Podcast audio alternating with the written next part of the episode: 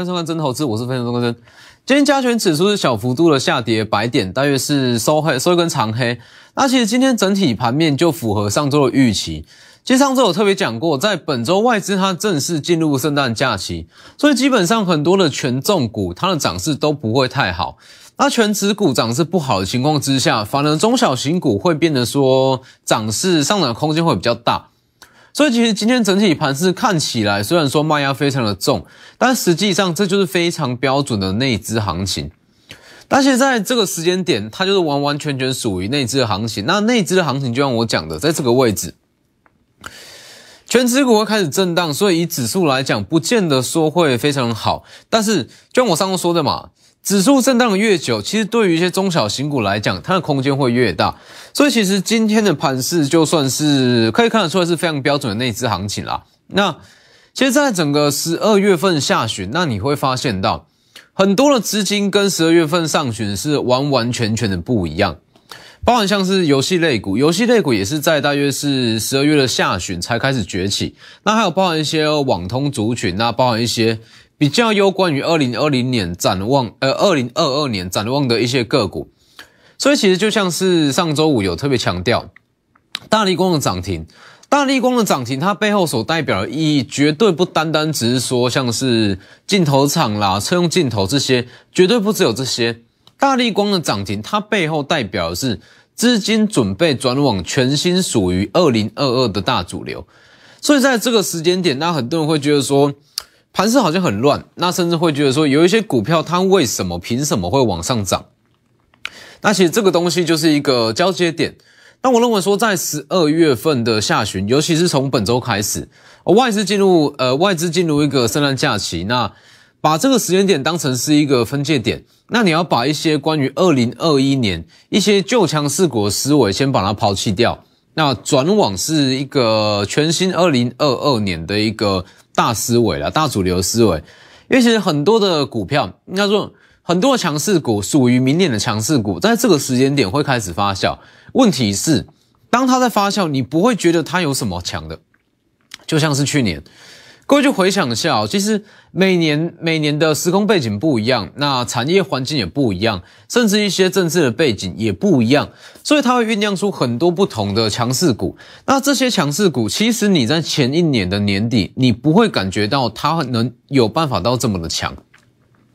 但事实上，这些股票这个时间点就会是最好的买点，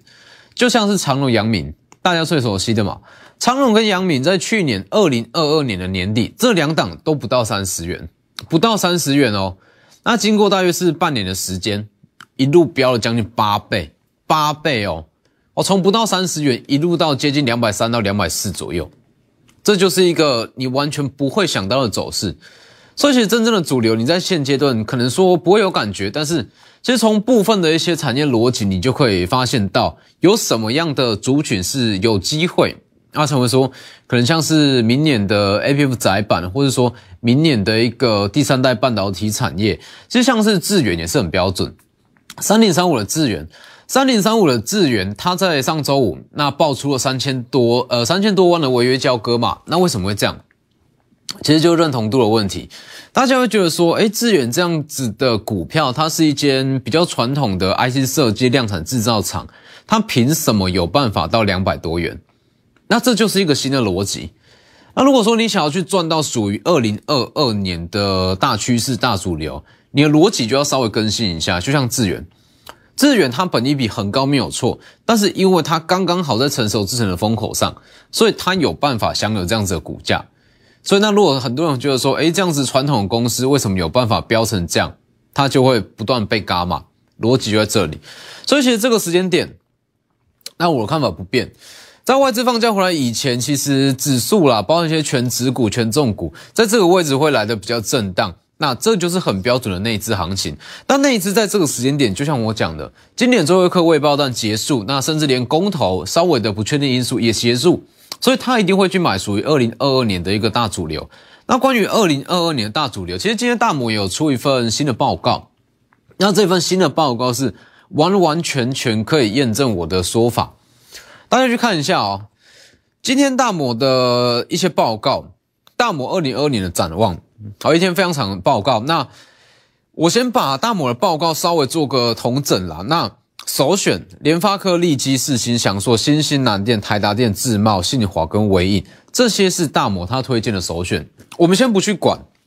先不去管标的，我们就看这些股票有什么样的共同点。其实这些股票的共同点跟我讲的几乎是完全的吻合。这些股票它最大的共同点，大家看一次，最大的共同点，联发科啦、四新啦、翔硕啦，或者说像是智茂、信华这些。它的最大的相似点就在于说，他们的毛利率都高，而且他们的产业都是属于高技术门槛的产业，所以其实这就是符合我所说，在二零二二年技术门槛高，那比较偏向寡占市场的产业，它会是主流，它会是首选。所以其实你先不要去论说大摩它出了什么样的标的，标的我认为说不重要，但是你要知道这样子的大方向，大摩它的大方向其实要表达的就是说。高毛利率，那高技术门槛的时代来临。等一下，我再更详细解释。我们先看，还有包含像是建议避开宏基、华硕、人保、可成、文茂、利基电、联永。那我知道很多人看到这样子的分析，说，诶，为什么要去避开联永啦、利基电？大家会先吐槽，但是我就不需要。哦，很多人看到说外资报告出什么样的报告，第一个就是先吐槽，第一个反正就是说，哇，又要出货是干嘛？那我就是说不需要。不需要去把外资妖魔化，其实外资他讲的一定有他的逻辑在。那其实大摩你去看他建议避开的股票，它的共同点都在于说，它成熟制成吃的呃吃的这个成分比较高，吃的成分高也代表说它的毛利率会被压抑到。那这是不是就符合我所说的，在明年二零二二年，我们先不论下半年，我们先看上半年，二零二二年上半年有一群股票你要先去避开，这一群股票就是消费性电子。那你去看，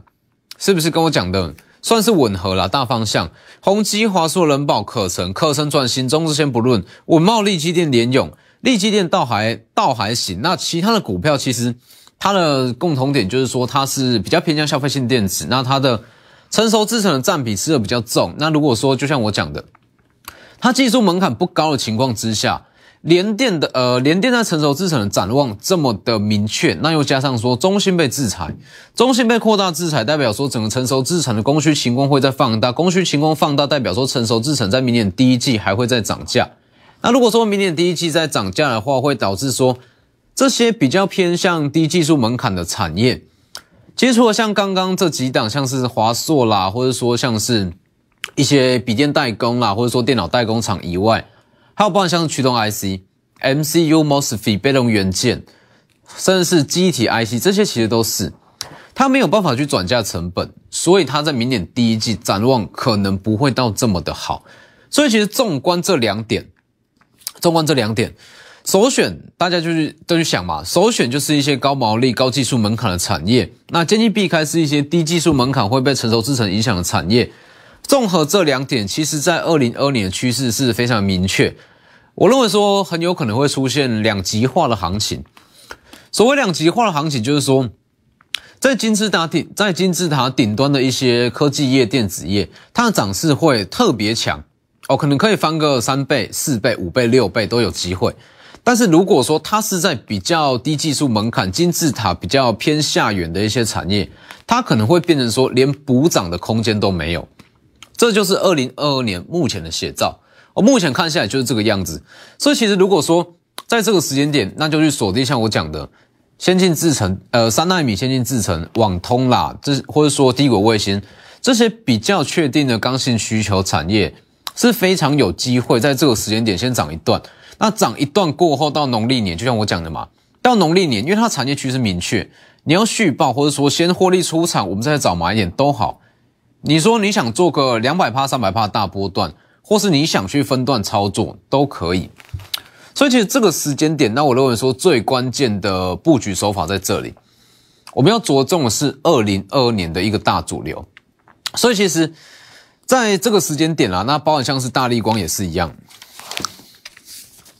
大力光它其实就完完全全可以印证这样的说法，它就是把整个市场的氛围给带出来。上周我讲过嘛，它是在。今年第一根涨停，上一次涨停是在二零二二年的三月份，三月份哦，几乎是相隔了一年才一根涨停。好，今天大力光续强，你去看如果说大力光这一根是什么隔日冲啦，或者说次日冲去做出来的长虹，今天一定不会这样走。今天它一定是往下开低，直接往下跌。可能说开低走低，但今天它是开低走高，再往上拉。好，那我们先不论说大力光有没有接到什么新的认证还是新的订单，我们就光看它在八 P 镜头这一块，它就非常完全符合我所讲的八 P 镜头这一块，它不是没有需求。它需求不是消失，只是递延，递延到哪里？递延到季呃明年的第一季到第二季。明年的第一季到第二季，如果说非屏阵营确定采用八 P 镜头的旗舰机种，那我敢跟你保证，苹果 iPhone 十四它一定也会采用所谓的八 P 镜头。那如果说采用八 P 镜头，等于是说大力光在明年几乎是没有所谓的空窗期，在上半年吃非屏阵营，在下半年吃苹果阵营，所以这个时间点。大力光光是大力光这样股票，那我认为说它是有它的投资价值。那如果从大力光去看它背后的，当然除了一些镜头厂啦、车用镜头，这有机会连带受惠，玉金光、先进光、亚光这些有机会。但是它真正比较大的代表意义在于说，市场已经开始在转进属于二零二二年的大主流。所以其实这个东西就就会变成说，如果说你在这个时间点有抓对。应该说就是赢在起跑点，在这个时间点有抓对产业，抓对主流，你可以从二零二二年一开始就是赢一段，赢一大段，赢在起跑点，所以我才会一直强调，其实现阶段你不需要去做什么短线操作，这个时间点就是锁定二零二二年的展望，利用没有外资的干扰情况之下，提前下去做布局。今天很多的股票其实都不是说特别理想了，那强势的族群是落在像是太阳能跟离岸风电。那太阳能跟离岸风电，那我的看法是说，它比较偏向是在反映短线的利多。那包含说限电，限电这一块，等一下我们再来讲。那我认为说限电，因为说市场在传嘛，就是说明年是有可能会出现一个缺电的问题。那大家就回想一下，今年的大约是第一季，其实有经过一段时间，它是有出现缺水。那缺水，它其实就让整个电子股出现两极化，好的会非常强，那。不好的，它会变成说，因为缺水的问题，那结果涨势没有办法起来，这个就是有可能会变成说明年的一个大写照。所以其实你去看，包含像是台积电三纳米的先进制程，三纳米先进制程这个东西，它是百分之百的刚性需求，应该不是说刚性需求，是说它是一个不可逆的大趋势，不管有没有需求，它都一定会去研发，这是话语权。这是一个国际的科技角力，所以它一定会下去做研发。那又加上说，其实你不要认为说中芯被呃中芯被美国封杀，它影响到只是现成熟制程。中芯如果被美国封杀的话，扩大封杀，那它影响到的层面会包含成呃先进制程这一块。因为其实中芯它很想要切入所谓的先进制程，但是如果说 UV 光照盒被限制进口的话，会变成说。呃，台积电在明年的产业地位会越来越重要，所以你去看六一九六的凡轩，上周我讲过嘛，光照加灯啦，那涨过一轮之后，率先再轮到六一九六的凡轩率先转强，没错嘛，先进资产的股票涨过一轮之后，轮到凡轩再转强，今天再往上涨四趴，哎，今天盘势不好哦，今天盘真的不好，它有办法涨四趴，算是非常非常的强，那你中长线展望来讲。凡轩的股价绝对不只有这个价钱往上拉，这也是我在讲的这个我所讲的族群性哦。真正的大行情它有族群性，当整个类股的涨势有族群性，你可以非常流畅的一档做完再去换下一档。所以你去看今天盘是没有很好，但是光是先进制程这一块，其实它很多股票涨势都不错。那包括像是光照，今天开低之后，那也有一些买盘开始在进场。那还有像是三五八七的宏康。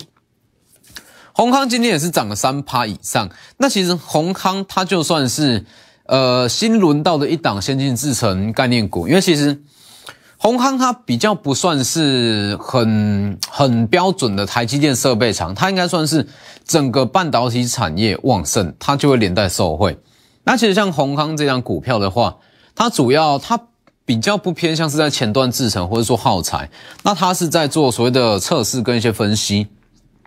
先进资产需求旺，MAFA 跟 RA 会带动宏观在二零二年的营收。这一档今天的上涨，它也可以代表说，整个先进制程在二零二二年的需求是非常的旺盛。所以这个时间点把握机会，就是提前先去买好二零二年的大主流。买完之后，它的股价会提前发酵，可能到今年的封关啊，农历封关，或是在今年最后一个交易日，就会变成说进可攻，退可守。所以把握机会，利用广告时间直接来电。我们先进段广告。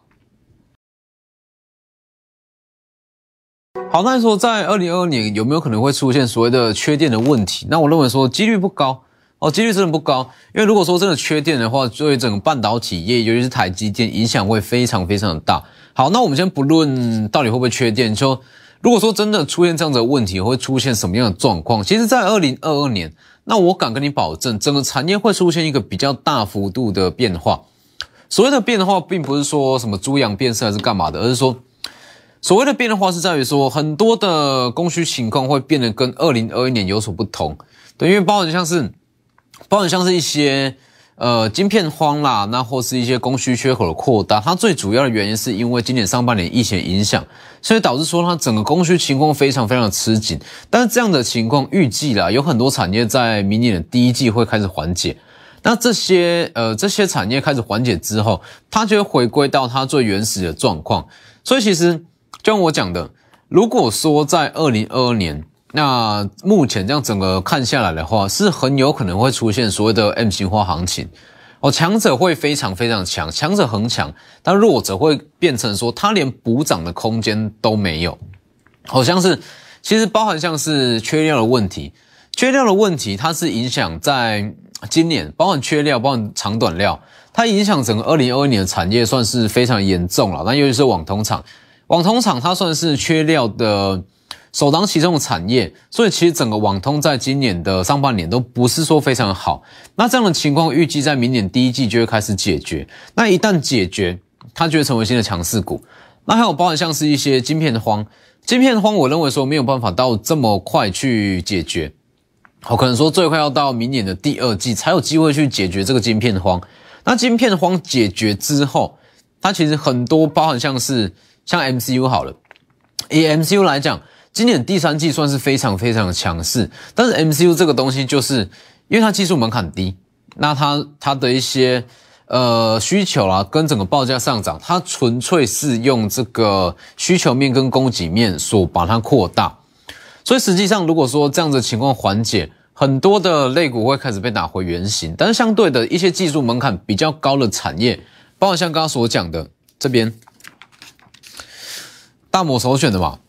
其实我们如果这样看的话，这个东西就很明确啊。联发科、利基它是属于一些比较高端的 IC 设计，那四星刚刚不用讲 IP 嘛，那翔硕是高速传输，新兴南电，那它属于 APF 载板，那包含像是智茂、信华跟伟影，其实它都有它的技术门槛在。那这些技术门槛也代表说，它在整个二零二二年是有机会成为有点算是强者恒强的产业。所以在这个时间点。提前去布局这些这些类股，那你不但可以赚到短线价差，那还可以同时享有在二零二二年算是赢在起跑点的一个机会。所以其实为什么我会在十二月份下旬那特别推出资产冲刺班，关键就在这里。所谓的资产冲刺班，绝对不是单纯带你去做短线操作，单纯去做短线操作没什么，而是说当带你去做短线操作，当它成本被拉开之后，进可攻，退可守嘛。因为它有符合二零二的产业趋势，所以不管你要卖还是你想要先把它续报，其实都没有太大的问题。这是这个时间的关键。所以，包含像是刚刚所讲的三五八七的宏康，三五八七的宏康，其实它算是间接受惠台积电的先进制程啦。因为它在整个半导体业来讲，它也算是一档基期还算低的股票。那它主要的营收来源在这里，材料分析、故障分析跟可靠度的分析。那其实这些动作，那它最关键的都是在于说，一项制程要切进一项新的制程，等于是说，七纳米要到五纳米，或者说五纳米要到三纳米。因为其实当呃当一项制程要开始试产或要进进入量产，那它整个良率会受到影响。一开始生产良率一定不好嘛。那良率不好，当然要靠非常多的测试去看，说哪里需要改善，还是干嘛干嘛的。那以台积电来讲，在今年第一季会开始去试产所谓的三纳米，那开始试产三纳米，宏康它就会相对受惠。所以其实我要讲的并不是说三五八七的宏康它有多好，而是说整个先进制程它已经有浮现所谓的族群性。从十二月，从十一月底，哦，从十一月底的凡轩，凡轩涨到光照，光照再涨到嘉登，嘉登过来像是中沙啦、金鼎一档档轮流涨。那今天连三五八七的宏康都来了，代表说这是一个不可逆的大趋势。就像我所说的，真正的大行情很重要。真正的大行情，类股需要有族群性。你如果说只是零星点火的话，它不叫做大趋势，它只叫做单一个股的题材。像是离岸风电跟太阳能，也许说，呃，也许说它在明年可能会有一波涨势，但是它的观察重点就在于说，它能不能续强的关键啊，在于说，当整个市场资金回来，或者说有其他新的题材覆盖过去，那太阳能跟离岸风电能不能续强，这个才是观察的重点。所以在这个时间点，包含像是刚刚所提到先进制程，今天宏康上涨，金红矿的上涨，它代表说基本上它是一个大趋势啦。那还有像是网通也是一样，三五九六智易这个位置嘛，十二月十六往上拉创历史新高，那十二月十七也是在往上拉一百三十五元创历史新高。那今天是小幅度的震荡，不影响。那三五九六的智亿，就像我说的，它什么时候不去创高？为什么选在年底去创高？原因很简单，因为它在年底，它就是要反映它明年缺料问题缓解的情况，所以它在年底就创下历史新高，突破一个新的天花板。所以网通族群也是一样，它是具备了所谓的族群性。它从呃核心控、核心控一直涨到智亿，那再涨到像是包含像起基，这也是。那再涨到我们目前正在布局的，像是网通的低价转机股，今天也是跟着震荡，小幅度的收红。那它大约就是像这个位置的智亿，一百一到一百二十元的智亿，它股价刚刚要转强，还有非常多的进场点。